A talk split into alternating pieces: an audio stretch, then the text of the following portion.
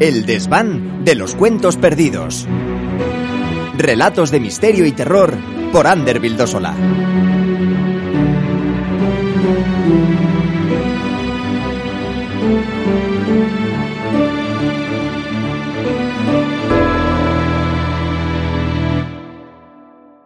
Un lugar junto a Edward Road, de Graham Greene. Suscríbete y apoya este canal en iVoox para escuchar los capítulos antes que nadie y sin publicidad.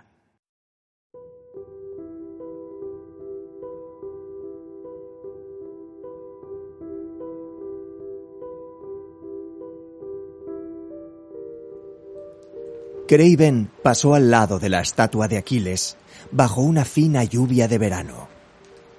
Acababan de encenderse las luces, pero los coches ya hacían cola en dirección a Marble Arch. Rostros afilados y codiciosos escudriñaban la zona, listos para divertirse con cualquier cosa que se presentara. Craven caminaba con amargura, con el cuello de su impermeable apretado a la garganta. Era uno de sus días malos. A lo largo del camino del parque, todo le recordaba a la pasión, pero se necesita dinero para el amor. Lo único que un hombre pobre puede conseguir es lujuria. El amor necesita un buen traje, un coche, un piso en alguna parte o un buen hotel. Tiene que estar envuelto en celofán. Constantemente notaba la estrecha corbata debajo del impermeable y las mangas deshilachadas. Llevaba su cuerpo consigo como algo que odiase. Tenía instantes de felicidad en la sala de lectura del Museo Británico, pero su cuerpo lo volvía a llamar. Escarbó, como si fuera su único sentimiento, en los recuerdos de feos actos cometidos en los bancos del parque. La gente habla como si el cuerpo muriese demasiado pronto.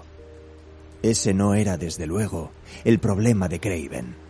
Su cuerpo seguía vivo y a través de la lluvia brillante, cerca de una glorieta, se cruzó con un hombrecillo que llevaba una pancarta.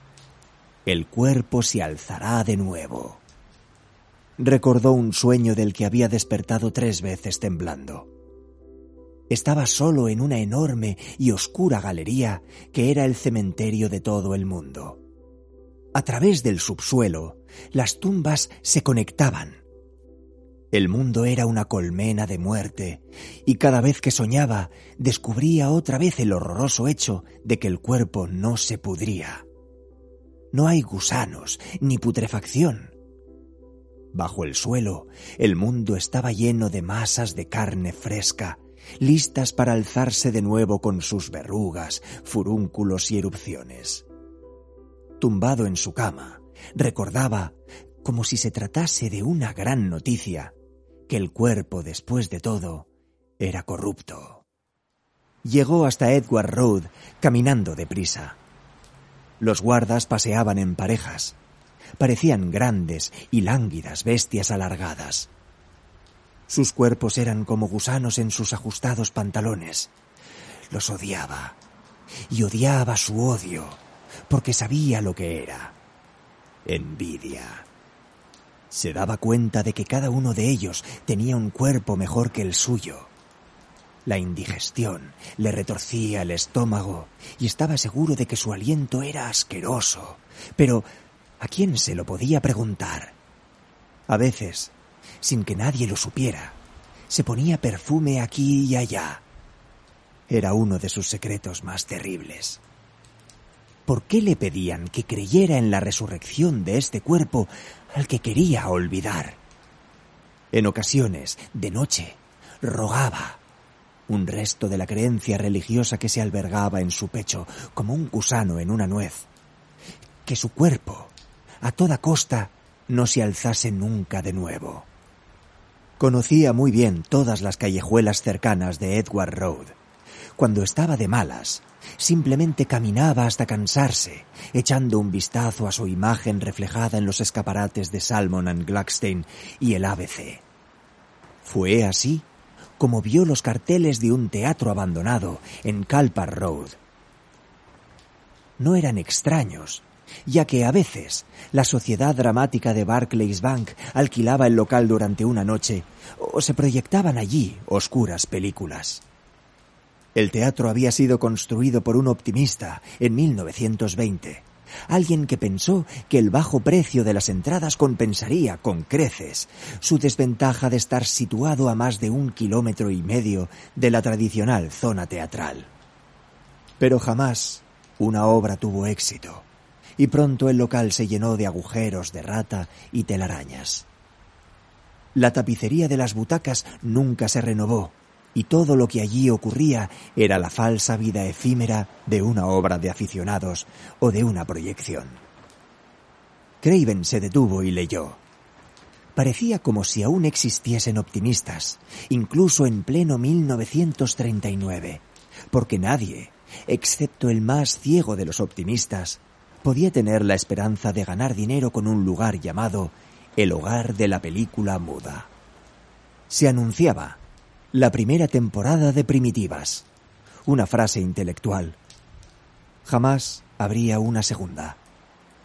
En cualquier caso, las entradas eran baratas, y ahora que estaba cansado, quizá valía la pena meterse en algún sitio a salvo de la lluvia. Craven compró una localidad y entró. Bajo la profunda oscuridad, un piano tocaba algo monótono que recordaba a Mendelssohn. Se sentó en un asiento de pasillo y enseguida pudo notar el vacío a su alrededor. No, nunca habría otra temporada.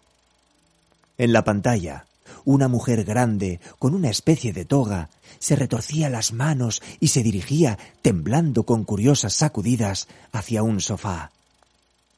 Allí se acurrucó como un perro pastor ausente, mirando fijamente a través de su pelo suelto, negro y alborotado. A veces parecía desintegrarse en forma de manchas, destellos y líneas onduladas. Un rótulo decía Pompilia, traicionada por su amado Augusto, busca un final a sus problemas. Craven por fin empezó a ver.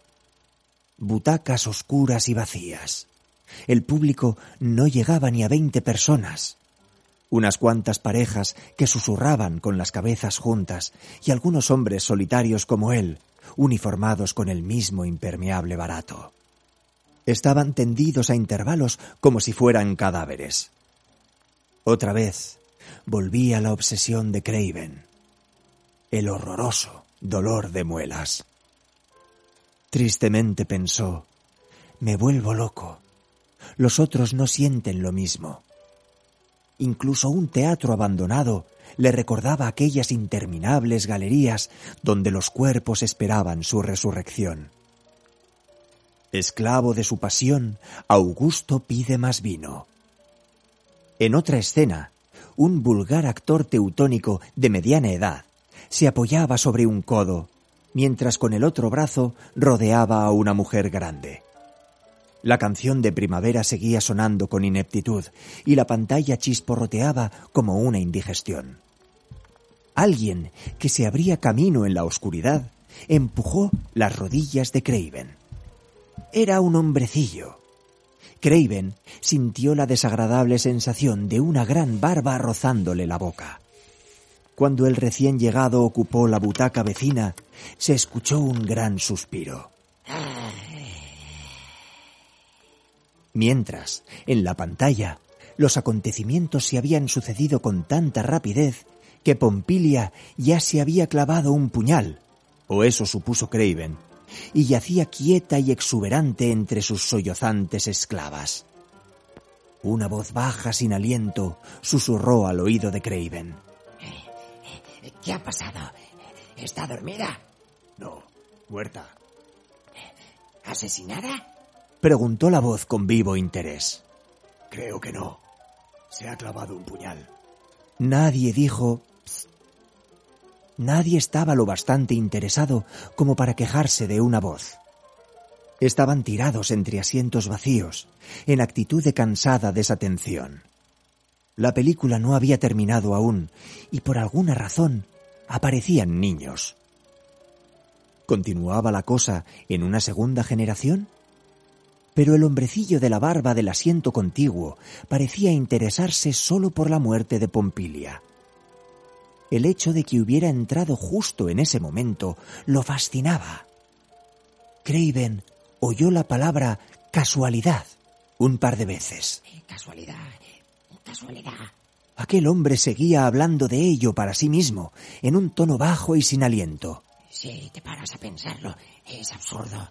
Después oyó. No hay ni rastro de sangre. Craven no escuchaba. Se acomodó con las manos apretadas entre las rodillas, afrontando el hecho tal y como hacía habitualmente, de que podía volverse loco. Tenía que parar, tomarse unas vacaciones e ir al médico. Solo Dios sabe qué infección circulaba por sus venas. Se dio cuenta de que su vecino se dirigía a él directamente. ¿Qué? ¿Qué ha dicho? Preguntó impaciente. Habría más sangre de la que uno puede imaginar. ¿Qué dice? Cuando el hombre le hablaba, le rociaba con su húmedo aliento. Había un ligero balbuceo en su forma de hablar, como un defecto.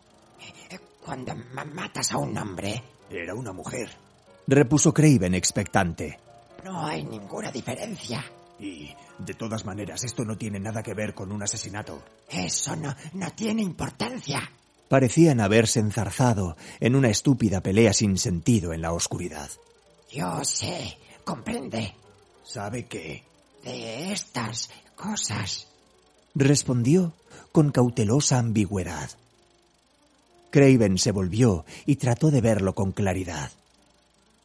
¿Estaba loco?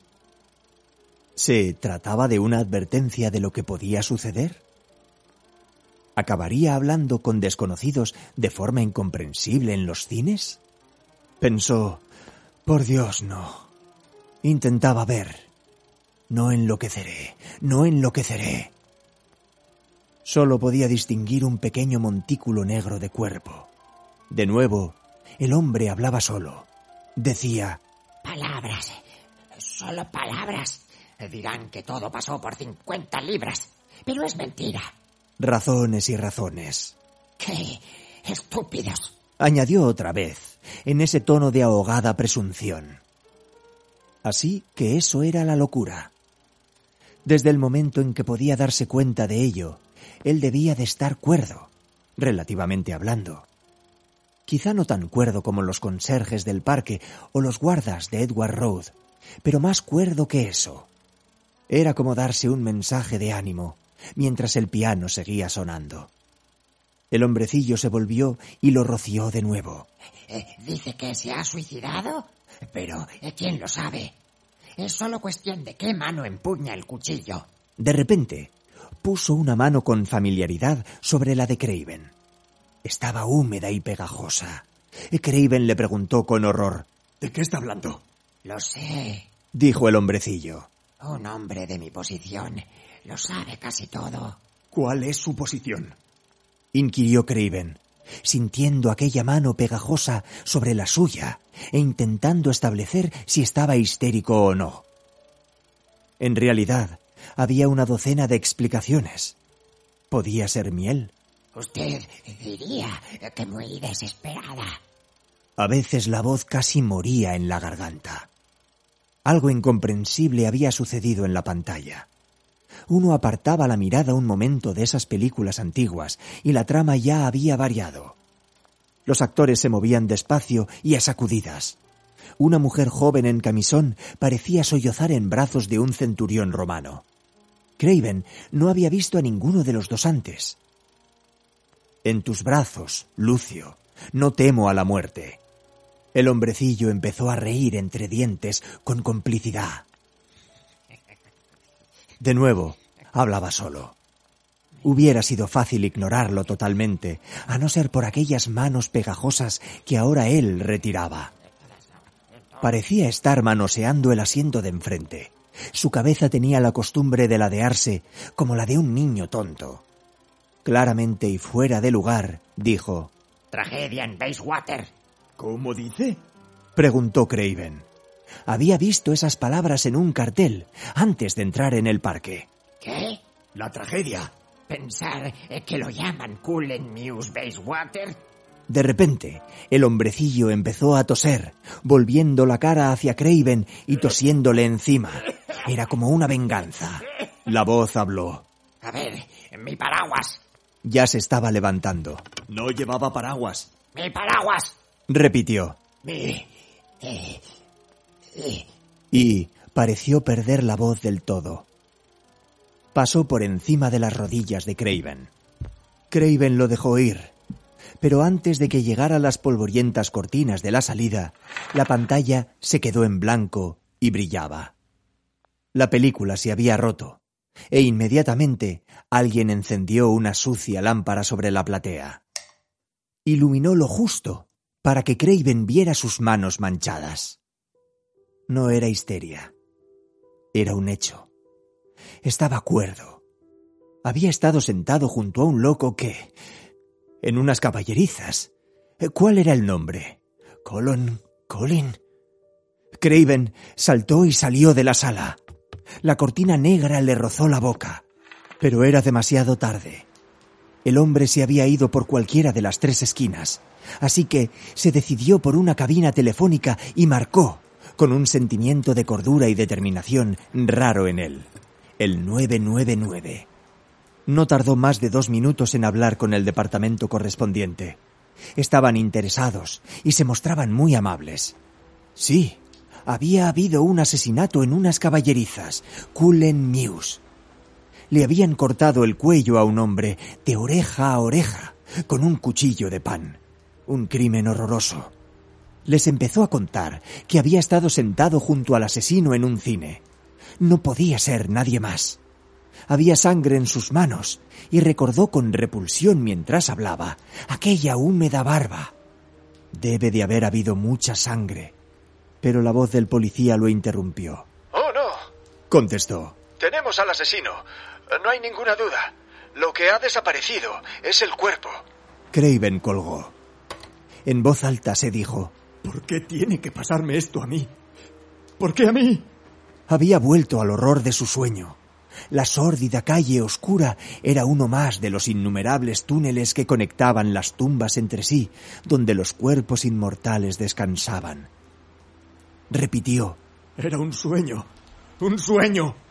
inclinándose hacia adelante, vio en el espejo que había sobre el teléfono su propia cara. Un rostro salpicado por pequeñas gotas de sangre, como rocío pulverizado. Entonces empezó a gritar. No voy a volverme loco. No voy a volverme loco. Estoy cuerdo. No me voy a volver loco. Al poco rato, un pequeño grupo de gente empezó a remolinarse en el lugar. Y pronto llegó un policía.